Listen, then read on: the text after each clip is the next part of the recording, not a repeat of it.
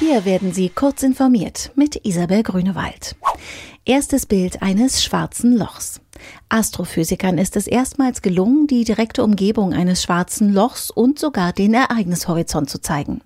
Das Bild zeigt das schwarze Loch im Zentrum der 55 Millionen Lichtjahre entfernten Galaxie M87.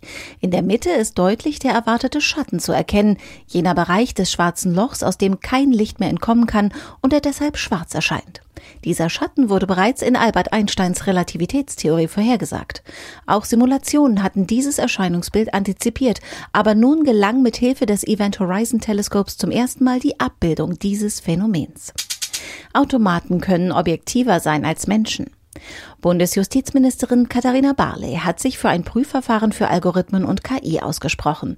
Algorithmen können objektiver sein als vergleichbare menschliche Verfahren, erklärte die SPD-Spitzenkandidatin zur Europawahl auf der Hub-Konferenz des IT-Branchenverbands Bitkom. Dies sei etwa im Bankensystem oder bei der Bewerberauswahl feststellbar. Dafür müssten die Entwickler aber sicherstellen, dass die Programmierweise bzw. die Trainingsdaten nicht selbst wieder Vorurteile in sich trügen, sonst drohe eine unechte Objektivität. Bayern fordert härtere Strafen für Datenklau im Netz. Bayern hat einen Gesetzentwurf in den Bundesrat eingebracht, der die Höchststrafen für Datendiebstahl im Internet deutlich anheben soll.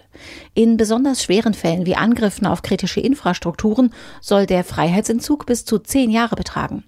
Bayern begründete die Erhöhung der Strafe damit, dass sie lediglich entsprechenden Delikten in der analogen Welt angepasst würde. Updates legen Windows lahm. Die am vergangenen Patch Day veröffentlichten kumulativen Windows Security Updates verursachen auf zahlreichen Systemen schwerwiegende Probleme. Gegenüber Heise Online berichteten Leser, dass nach dem Rollout keine Netzwerkverbindung und Domänenanmeldung mehr möglich gewesen sei. In bestimmten Konstellationen kann es zum Einfrieren von Systemen oder zu Systemabstürzen nach dem Reboot kommen. Diese und weitere aktuelle Nachrichten finden Sie ausführlich auf heise.de.